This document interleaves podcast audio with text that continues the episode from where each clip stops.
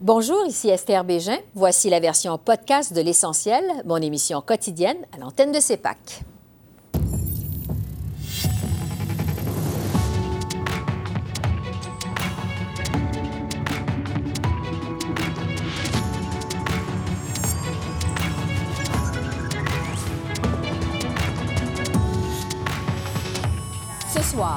La ministre Mélanie Joly revient sur les grandes lignes de la politique du Canada dans la région Indo-Pacifique.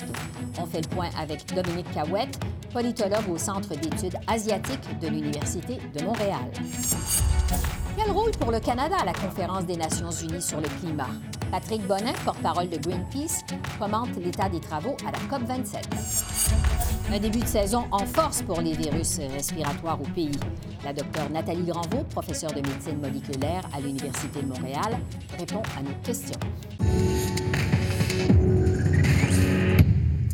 Bonsoir, Mesdames, Messieurs. Le premier ministre Justin Trudeau est arrivé aujourd'hui en Indonésie pour le sommet du G20 à Bali. Monsieur Trudeau en a profité pour annoncer que le Canada fournira 500 millions supplémentaires en aide militaire à l'Ukraine, en plus d'imposer de nouvelles sanctions contre des responsables russes.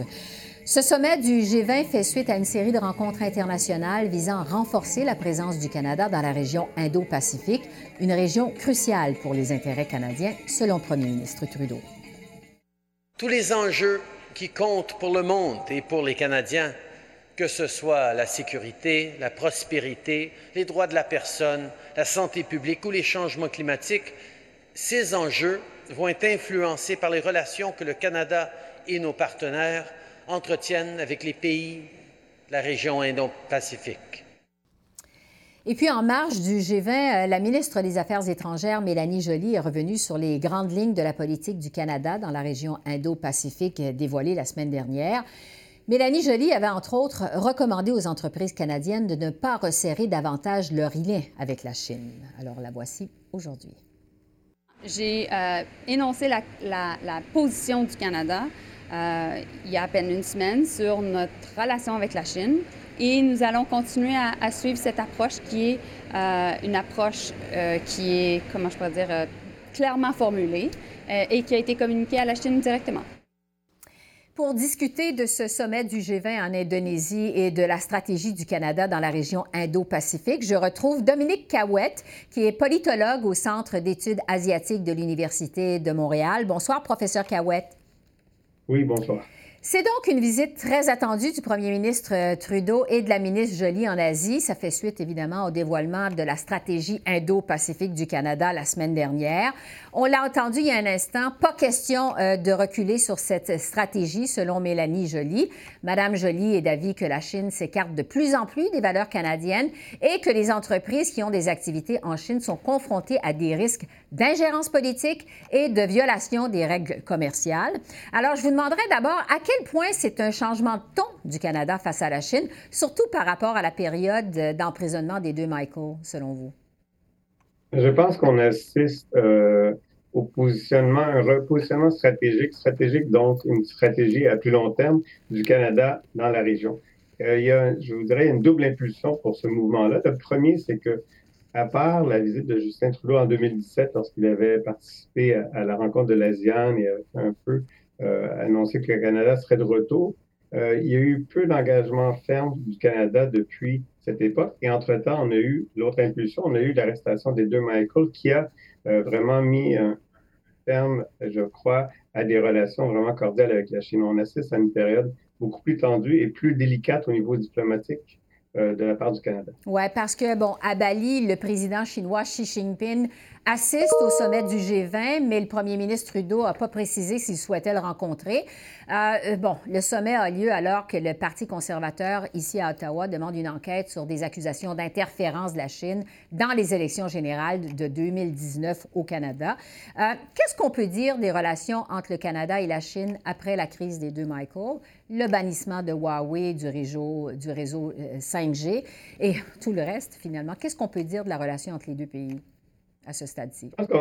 Je pense qu'on assiste à une période complexe et ça va prendre beaucoup de doigté diplomatique de la part du Canada. D'une part, il est évident que la Chine devient de plus en plus une puissance économique et la, puissance superpuissance économique qu'elle sera. D'autre part, on assiste également une Chine qui de plus en plus, qui s'affirme de plus en plus au niveau international et qui n'est pas prête à se faire donner des leçons. D'autre part, le Canada cherche à se positionner non seulement en Chine, mais par rapport à l'Asie du Sud-Est, ce qui explique sa présence actuellement il va être présent à la réunion de l'ASEAN. Il était présent à la réunion de l'ASEAN, l'ANAS, des pays de la région, les 11 pays qui sont entre la Chine et l'Inde. Et il sera également présent à la réunion de l'APEC plus tard cette semaine. Oui. Euh, pour rester sur la Chine euh, pour le moment, euh, parce que la ministre Jolie euh, utilise quand même des termes qui sont assez forts pour parler de la Chine. Elle qualifie euh, de puissance perturbatrice, selon ses mots, euh, mais sans décourager quand même complètement le commerce entre le Canada et la Chine, du moins pour l'instant. le Canada s'en tient donc à des interventions stratégiques en bannissant, par exemple, le géant Huawei de son réseau 5G. on sait qu'on est déjà dans une période d'inflation alors que c'est de plus en plus difficile pour plusieurs Canadiens de payer des biens de première nécessité. Je vous demanderais, est-ce que ça va être possible pour le Canada de freiner la puissance économique de la Chine sans trop en souffrir euh, de façon économique euh, lui-même pour le pays? Je pense que le Canada n'a pas avantage à euh, prendre un ton moralisateur d'une part. Je pense que le Canada aussi doit réaliser qu'il est confronté à une puissance économique et bientôt militaire beaucoup plus puissante que le Canada, c'est évident. Je pense que il y a, le Canada avait beaucoup misé sur faire des affaires en Chine au moment de l'ouverture économique et euh, je vous dirais jusque l'arrestation euh, des Michael et euh, l'extradition, la détention sous résidence de la vice-présidente de Huawei, il y avait quand même un certain optimisme sur le potentiel des relations entre le Canada et la Chine. Maintenant, je pense qu'il est important de se souvenir d'une vieille maxime en relations internationales, que le, commerce adoucit les mœurs. C'est un classique, c'est un peu une image mais je pense que le dialogue est nécessaire.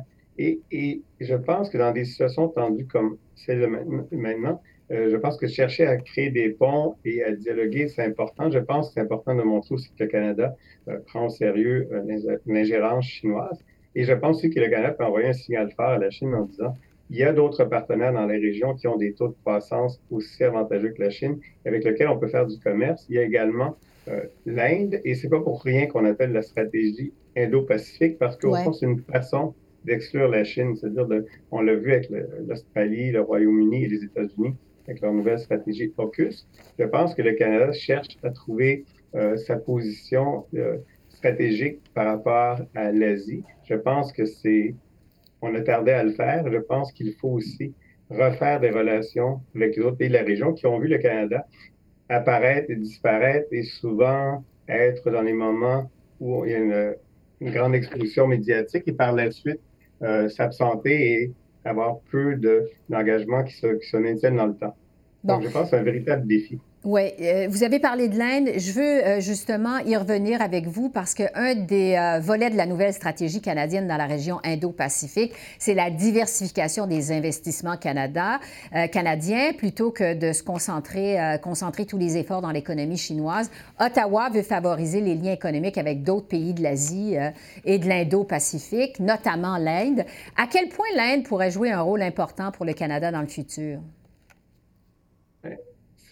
Actuellement, c'est gagnant-gagnant. C'est-à-dire que l'Inde est heureuse que le Canada lui accorde, l'inclut dans sa stratégie, stratégie indo-pacifique. Euh, L'Inde est heureuse parce qu'elle-même euh, cherche à faire contrepoids à, la Chine. Donc, je pense que jusqu'à un certain point, il y a une certaine facilité, il y a un certain intérêt mutuel. Mais en même moment, faire du commerce avec l'Inde a ses propres complications et euh, c'est un défi. Donc, je pense que quand je disais en début d'entrevue que c'était un, délicat jeu dans, de, de négociation diplomatique et commerciale et sécuritaire, je pense que c'est le cas. Et je pense que euh, en prenant un langage peut-être moralisateur ou trop définitif, peut-être comme le, ministre Joly a tenté de faire, euh, on, gagne peu de gains parce que le dialogue est nécessaire. Euh, il y a, une, autre, une, autre, phrase qu'on utilise souvent par rapport à des régimes autoritaires, c'est que talk is not free. Discuter, dialoguer n'est pas gratuit. C'est-à-dire qu'une fois qu'on entre dans des processus de dialogue, il y a des espaces qui se créent, il peut se créer des ententes tout en maintenant ses positions euh, sur certains points essentiels. Mais je pense que ça, pose une question importante de quelle manière on va interagir avec la Chine et aussi quel signal quels signaux on va envoyer aussi aux pays qui sont dans la région qui entoure la Chine. Oui. Euh, en tout cas, il y a une chose qui est certaine, et je vais terminer là-dessus, professeur Cahouette, euh, c'est qu'Ottawa flaire euh, des bonnes affaires dans la région Indo-Pacifique et espère pouvoir exporter bon, des minéraux critiques, de l'hydrogène, du gaz naturel liquéfié et tirer profit aussi de son expertise en matière d'intelligence artificielle. À quel point cette région Indo-Pacifique, c'est important pour l'économie du Canada? Moi, je pense que c'est une région qui a été négligée. C'est-à-dire que si on pense à la région de l'Asie du Sud-Est, comme je mentionnais, les pays euh, qui sont entre la Chine et l'Inde, euh, on a l'Indonésie, qui est un pays immensément quatrième le pays le plus populeux. On a les Philippines, le Vietnam, on a des diasporas vietnamiennes et philippines importantes au Canada. Il y a des liens qui peuvent se renforcer. Ce sont des économies qui ont des taux de croissance semblables à la Chine, donc on parle 6 ou 7 qui, s'en sont relativement bien tirés à travers la COVID. Donc, c'est des économies qui, repartent et aussi qui offrent des potentiels intéressants pour le Canada parce que on a une certaine expertise, que ce soit surtout dans, par exemple, la gestion des forêts de façon euh, plus écologique. On a une expertise aussi au niveau euh, de la pharmaceutique. Il y a des expertises qui avaient été reconnues au niveau aéronautique. Il y a des expertises aussi au niveau euh, des industries culturelles. Donc, il y, a, il y a des intérêts, il y a une classe moyenne importante, et on l'a vu dans le discours de M. Trudeau qui parlait que ça serait bénéfique aux classes moyennes, euh, que ce soit en Inde, mais dans les pays de la région. Il y a des intérêts mutuels qui sont importants, mais ça demande, comme je disais tantôt, un doigté, mais aussi une connaissance approfondie parce que chacun des États dans la région euh, de l'Asie-Pacifique ou dans l'Indo-Pacifique ont leur propre histoire.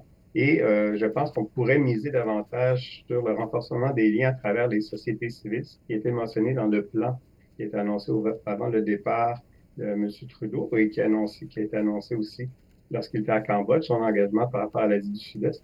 Je pense qu'il y a bel et bien des, un potentiel important, mais qui va nécessiter un engagement sur le long terme avec des gestes concrets. Donc, mm-hmm. au-delà des sommets, lorsqu'une fois M. Trudeau sera de retour et Mélanie, Joly aussi, euh, on va devoir vraiment s'assurer que cette connaissance-là, ces engagements-là euh, tiennent la route et euh, on puisse aussi euh, mobiliser, je dirais, les diasporas des pays de la région qui sont au Canada. La, population indienne est importante, d'origine indienne et d'origine vietnamienne et philippine est très importante. les Philippins sont le groupe qui la croissance d'immigration est la plus rapide au Canada avant la pandémie. Donc, comme vous dites, une région au potentiel important. C'est important euh, qu'on s'y consacre. Euh, Dominique Cahouette, je rappelle que vous êtes politologue au Centre d'études asiatiques de l'Université de Montréal. Merci beaucoup. Merci. Merci.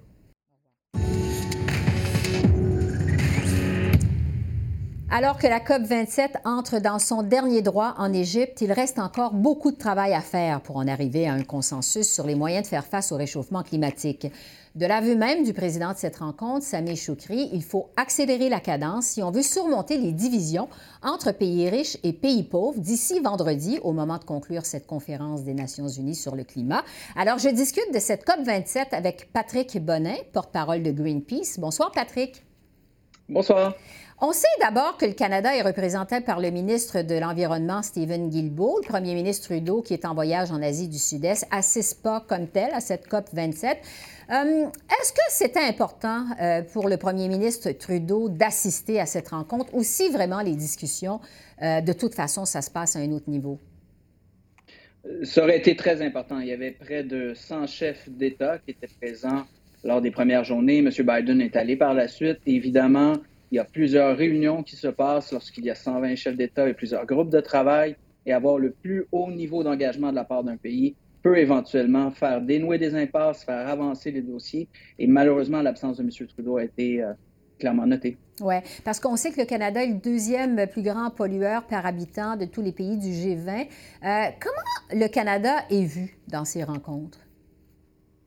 Ben, il est vu comme étant le père pays du G7, là, le seul qui a augmenté ses émissions de gaz à effet de serre depuis la signature de l'accord de Paris en 2015. Un pays qui, oui, maintenant a un plan, donc c'est moins pire qu'à l'époque d'Harper, mais qui malheureusement n'a pas un plan pour atteindre sa cible. Sa cible n'est pas assez ambitieuse par rapport à ce qu'exige la science, ce que, ce que devraient faire des pays développés. Donc, évidemment, du côté des pays du Sud, où se tient entre autres la COP en Afrique, eh bien, il y a énormément de, critiques envers le gouvernement, non seulement parce que les émissions ne réduisent pas assez, il n'y a pas de plan, mais aussi au niveau du financement pour l'adaptation, par exemple, au changement climatique. Le mm-hmm. gouvernement n'a pas fait sa juste part. Donc, c'est malheureusement un, un, Canada qui est moins pire qu'avant, mais qui fait encore partie euh, des pays. Oui. Euh, euh, parlons justement des travaux comme tels de cette COP 27, parce qu'il semble qu'il y a encore beaucoup de questions en litige, et vraiment pas les moindres, là, notamment sur les baisses des émissions de gaz à effet de serre, l'adaptation au changement, aux effets des changements climatiques, l'aide financière à apporter aux pays plus pauvres qui souffrent de ces changements-là. à quoi on peut raisonnablement, je dirais, s'attendre d'ici à vendredi? Il faut comprendre que mercredi environ, les ministres arrivent sur place. M. Guilbeault est là depuis euh, le, tout début. Et c'est à partir de mercredi qu'on devrait avoir les impasses se dénouer. Donc, c'est les négociations. Certains niveaux de négociation exigent la présence des ministres. Donc, ça devrait s'accélérer. Pour l'instant, ça piétine. Ça piétine sur l'enjeu principal de cette conférence-là. L'enjeu principal qui est celui qu'on appelle perte et préjudice ou perte et dommages. Ça, c'est essentiellement une demande que les pays du Sud font depuis 30 ans, qui est la suivante, c'est de se faire payer par les pays les plus riches, par les plus grands pollueurs, pour les pertes que les pays du Sud subissent et pour lesquelles ils ne sont pas responsables. Ce sont l'augmentation des événements extrêmes climatiques, comme par exemple les inondations au Pakistan, que subissent les pays du Sud. Le Pakistan, c'est 30 milliards de dollars en termes de pertes et dommages. Et donc, ça prend un mécanisme dédié pour financer les pays du Sud à ce niveau-là. Et ça, c'est l'enjeu. Il faut créer ça lors de la COP le Canada peut jouer un rôle proactif, mais évidemment, on a vu beaucoup de résistance de la part des pays riches à ce que ce soit inscrit à l'agenda. Maintenant, c'est à l'agenda pour la première fois il faudra concrétiser ça d'ici la fin de la COP. Oui, c'est ça. Le président dit qu'il faut vraiment euh, accélérer la cadence parce que là, comme vous dites, ça piétine. Euh, sur la réduction euh, des gaz à effet de serre, on se rappelle, il y a un an, à la précédente COP, la COP 26 à Glasgow, en Écosse, il y avait quand même 200 pays qui s'étaient engagés à maintenir en vie l'objectif de l'accord de Paris de limiter le réchauffement de la planète à 1,5 degré Celsius. Le Canada, euh, bon, il y a une trentaine de pays qui l'ont signé jusqu'à maintenant, qui ont respecté euh, cet engagement de l'an dernier. Le Canada en est où justement dans cet engagement? Il n'a pas bougé. Donc, il y a seulement 24 euh, pays environ qui ont augmenté leur ambition, leurs objectifs de réduction de gaz à effet de serre d'ici 2030. Le Canada n'en fait pas partie depuis la conférence de Glasgow. On attendait à ce qu'il relève son ambition. Je vous rappelle que le Canada a une cible de gaz à effet de serre qui est moins ambitieuse que ce que les États-Unis ont comme cible. Et là, même les États-Unis sont pas assez ambitieux en regard de la science. Au mhm. niveau mondial, il faut couper de moitié les émissions d'ici 2030. Et malheureusement, on n'a pas d'objectif de la part des pays. Donc, on se dirige encore vers un réchauffement d'environ 2,8 degrés Celsius, alors que la cible de l'accord de Paris, c'est 1,5.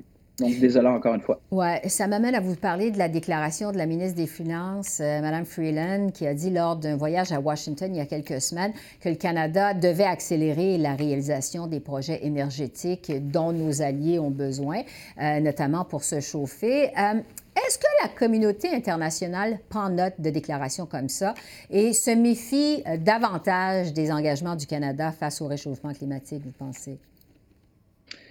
Cette déclaration a été particulière en ce sens qu'on ne l'a pas nécessairement entendue sur d'autres plateformes. Évidemment, c'est le genre de mauvais message qu'envoie le Canada lorsque ça se fait. Madame Freeland, on ne se le cachera pas, ne fait pas partie des voix les plus progressives, celles qui poussent pour la lutte contre les changements climatiques. Heureusement, il semble que M. Trudeau a ramené le message, mais il reste beaucoup de travail à faire. L'absence de M. Trudeau, mais aussi la présence des grandes pétrolières des sables bitumineux à l'intérieur même du pavillon du Canada pendant la conférence des Nations Unies a été énormément discutée. Lorsqu'on parle du problème, c'est essentiellement au Canada la production pétrolière et, gazière, c'est le principal secteur émetteur de gaz à effet de serre, celui qui émet le plus, plus que les transports. Et le gouvernement a donné une tribune en or à l'industrie, alors évidemment qu'il devrait privilégier les véritables alternatives qui sont qui permettrait une sortie rapide du pétrole et du gaz. Mhm. En terminant, euh, Patrick Bonnet, on sait que bon, ces conférences des Nations unies sur le climat sont souvent dénoncées pour leur inutilité. Euh, plusieurs parlent de leur aspect un peu superficiel. Euh, est-ce que cette impression s'est justifiée? C'est tout à fait comprenable. Par contre, il faut comprendre que c'est le seul milieu, la seule instance, mécanisme international qu'on a pour respecter l'accord de Paris, pour forcer les pays à présenter des cibles, pour faire entendre les voix du Sud, pour permettre d'avoir du financement pour les voix du Sud. Donc, le problème, ce n'est pas l'Organisation des Nations Unies et cette conférence-là. c'est vraiment les pays qui ne font pas le travail à domicile et qui arrivent les mains vides lors de ces conférences-là. Mais on serait beaucoup plus loin encore de 1,5 degrés Celsius si on n'avait pas eu la conférence de Paris, si on n'avait pas l'accord de Paris et ses conférences annuelles. évidemment, beaucoup de pression de la part des lobbyistes. Je le rappelle, il y a 600 lobbyistes du pétrole et du gaz qui sont présents à cette conférence-là.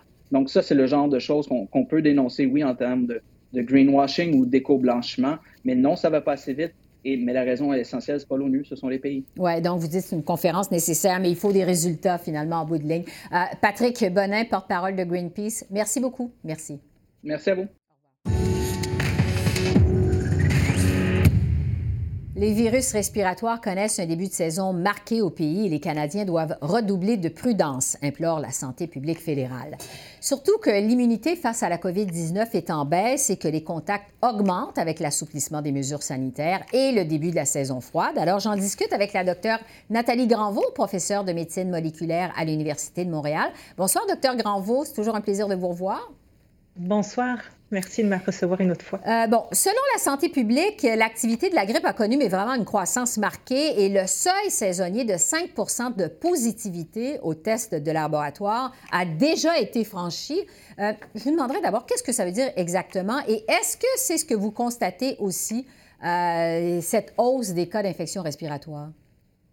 Oui, absolument. Dans les données qu'on a disponibles, euh, on voit absolument que la grippe vient d'arriver. On savait qu'elle euh, avait commencé un petit peu dans l'Ouest, puis au fur et à mesure, elle avance. Elle était déjà arrivée aux États-Unis. Alors, on voit euh, l'influenza A, en tout cas ici euh, au Québec, dans les dernières données de, la dernière semaine, est arrivée.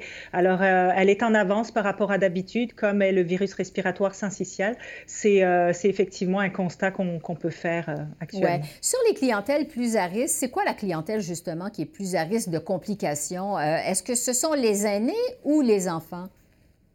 Ben, ça dépend des années puis de la souche de, virus qui circule pour euh, ce qui est de l'influenza. Euh, j'ai pas j'ai pas vu de données qui montraient euh, clairement euh, s'il y avait un groupe plus à risque que l'autre. En ce moment, je pense que ce qui est clair, c'est que tout le monde est à risque à cause de la saturation de nos hôpitaux et donc on peut apporter moins les soins de manière efficace par rapport à ce qu'on faisait les années pré-pandémiques, si je peux dire. Et c'est mhm. surtout ça l'enjeu actuellement. Oui, parce que vous parlez justement de la saturation des hôpitaux. À quel point est-ce que euh, ça vient engorger les hôpitaux alors que le système de santé se remet lentement euh, de la crise de la COVID-19? Bien, c'est surtout qu'on a une, une, une collision de, de, trois virus mm-hmm. qu'on n'a encore jamais réellement vécu. Euh, l'année dernière, on avait du virus respiratoire syncytial, mais la griffe est arrivée plus tard. Donc, on a géré un petit peu la COVID qui, et, et les virus respiratoires syncytial. Cette année, tout le monde arrive en même temps. Tous ces virus sont là en même temps. Donc, c'est sûr que c'est toujours une période euh, qui est très chargée au niveau euh, des hospitalisations et des consultations parce que c'est la période où ces virus circulent. Ils circulaient déjà avant euh, la pandémie, mais là, ils arrivent tout en même temps. Alors, ça donne un effet assez impressionnant au niveau, au niveau des hospitalisations de ce, qui, ce qui est rapporté. Oui, ça a un impact évidemment sur la première ligne. sur la COVID-19 maintenant, bon, tout en insistant ne pas avoir de boule de cristal pour prédire si la pandémie fera un retour en force dans les prochains mois. Euh, le docteur New a affirmé euh, que la situation euh, du virus la COVID-19 est stable et sera peut-être en augmentation au cours de l'hiver. À quoi vous vous attendez de votre côté relativement à la COVID-19? Mais écoutez, on a, euh, on a des variants, beaucoup, hein, plusieurs maintenant qui circulent, qui cohabitent, qui se remplacent les uns les autres, mais on n'a pas vu d'émergence de, euh, de, grands changements dans les variants qui sont apparus et qui pourraient être très, très inquiétants. Mais je serais très prudente parce que si vous vous rappelez et qu'on revient une année en arrière, on était à l'époque avec le virus Delta. Puis on, je pense si on retraçait les entrevues, on disait ben, la situation est assez stable. Puis si ça reste comme ça, on, c'est pas parfait, mais on est déjà en bonne position. Puis soudainement, Omicron est, est arrivé et a complètement fait changer euh, les choses et on est reparti dans cette année qui a été assez, euh, assez catastrophique. Donc, euh, pour l'instant, on est effectivement dans une situation stable. Les gens vont plus à l'intérieur, donc on a une propagation et on n'a plus de mesures sanitaires en place. Donc, c'est sûr que la propagation va être plus importante que ce qu'elle a été l'année dernière. Par contre, si on n'a pas de nouveaux variants, ben on sait à quoi on a affaire, alors on sait comment limiter cette transmission et chacun agir de manière à essayer essayer de quand même limiter au plus possible. Bon, sur la limitation de la transmission, justement, concernant le port du masque, aujourd'hui, il y a le directeur de la santé publique de l'Ontario, le docteur Kieran Moore, qui a fortement recommandé de porter le masque dans les lieux clos. Euh, sans quand même le rendre obligatoire. Est-ce que le temps est venu euh, justement de revenir au port du masque? Plusieurs, évidemment, ont mis de côté euh, au cours des derniers mois, des dernières semaines. Qu'est-ce que vous en pensez? Ben, moi, je pense que c'est une habitude qui, de toute manière, devrait être présente dans nos cultures maintenant, comme ça l'était déjà en Asie, pour pouvoir limiter ces périodes où on a des virus respiratoires qui circulent et d'éviter les engorgements des hôpitaux. Donc, ça devrait devenir un principe de vie, ce qu'on appelle l'étiquette respiratoire. Et quand on a des symptômes, on évite de, le, de propager euh, le virus. Alors, ça peut être soit en restant chez soi, en évitant d'aller euh, dans des endroits où il y a du monde, en portant un masque, en ventilant correctement les espaces. Il y a plusieurs aspects qui peuvent être utilisés. Est-ce qu'on devrait le rendre obligatoire? Ça, je pense que c'est une décision qui est beaucoup plus que politique que scientifique. La science euh, dit que le, masque aiderait fortement à limiter ces transmissions. Après, euh, c'est euh, des décisions qui doivent être prises au niveau politique de savoir si ça devient une obligation. Oui, pour l'instant, il n'y a pas de de consignes à l'effet qu'on va revenir au masque obligatoire. On verra euh, si les autorités changent d'avis là-dessus. Euh, sur les vaccins maintenant, docteur euh, Granvaux, est-ce que vous recommandez d'obtenir une dose de rappel du vaccin bivalent contre la COVID-19 qui cible Omicron? Mais il faut avoir, euh, il faut avoir sa vaccination à jour. Ça, on voit clairement hein, que euh, euh, l'effet de la vaccination s'estompe au niveau de l'infection au cours du temps. la protection contre les formes sévères reste quand même très haute, mais on regagne en protection si on est à jour, alors aux 5-6 mois, d'avoir son rappel pour le moment, parce que c'est ce qu'on a à profiter de mieux. Le, le meilleur vaccin, c'est celui qui est disponible là où on va. Ça reste, ça reste la même chose, que ce soit le bivalent, euh, que ce soit celui de Moderna ou celui de Pfizer ou que ce soit le vaccin traditionnel, à partir du moment où les gens vont être à jour et la protection va être beaucoup plus importante. Donc, euh, vous recommandez vraiment de, de, se garder à jour finalement euh, dans, la, dans la vaccination. Absolument. Puis euh, les, euh, effectivement, l'hiver euh, se, rapproche, c'est à nos portes. Hein, on voit la, la neige mm-hmm. est arrivée. les gens vont aller plus à l'intérieur. Il y a les fêtes qui s'en viennent. C'est toujours une période, hein, même les années pré-pandémiques, c'était une période où la grippe se propageait énormément. Hein. Beaucoup de gens fêtaient, fêtaient, Noël, puis il y avait la grippe après. Alors, être à jour avant, c'est le moment de le faire pour être vraiment à jour avant les fêtes et se protéger et protéger les autres en même temps, effectivement. Docteur Nathalie Granvaux, professeure de médecine moléculaire à l'Université de Montréal, merci de vos lumières, toujours appréciées. Merci beaucoup. Merci. Merci. Bonne journée. Alors voilà, c'est comme ça qu'on a vu l'essentiel de l'actualité de ce lundi 14 novembre sur la colline parlementaire à Ottawa. Esther Bégin qui vous remercie d'être à l'antenne de CEPAC, la chaîne d'affaires publiques par câble. Je vous souhaite une excellente fin de soirée et je vous dis à bientôt. Au revoir.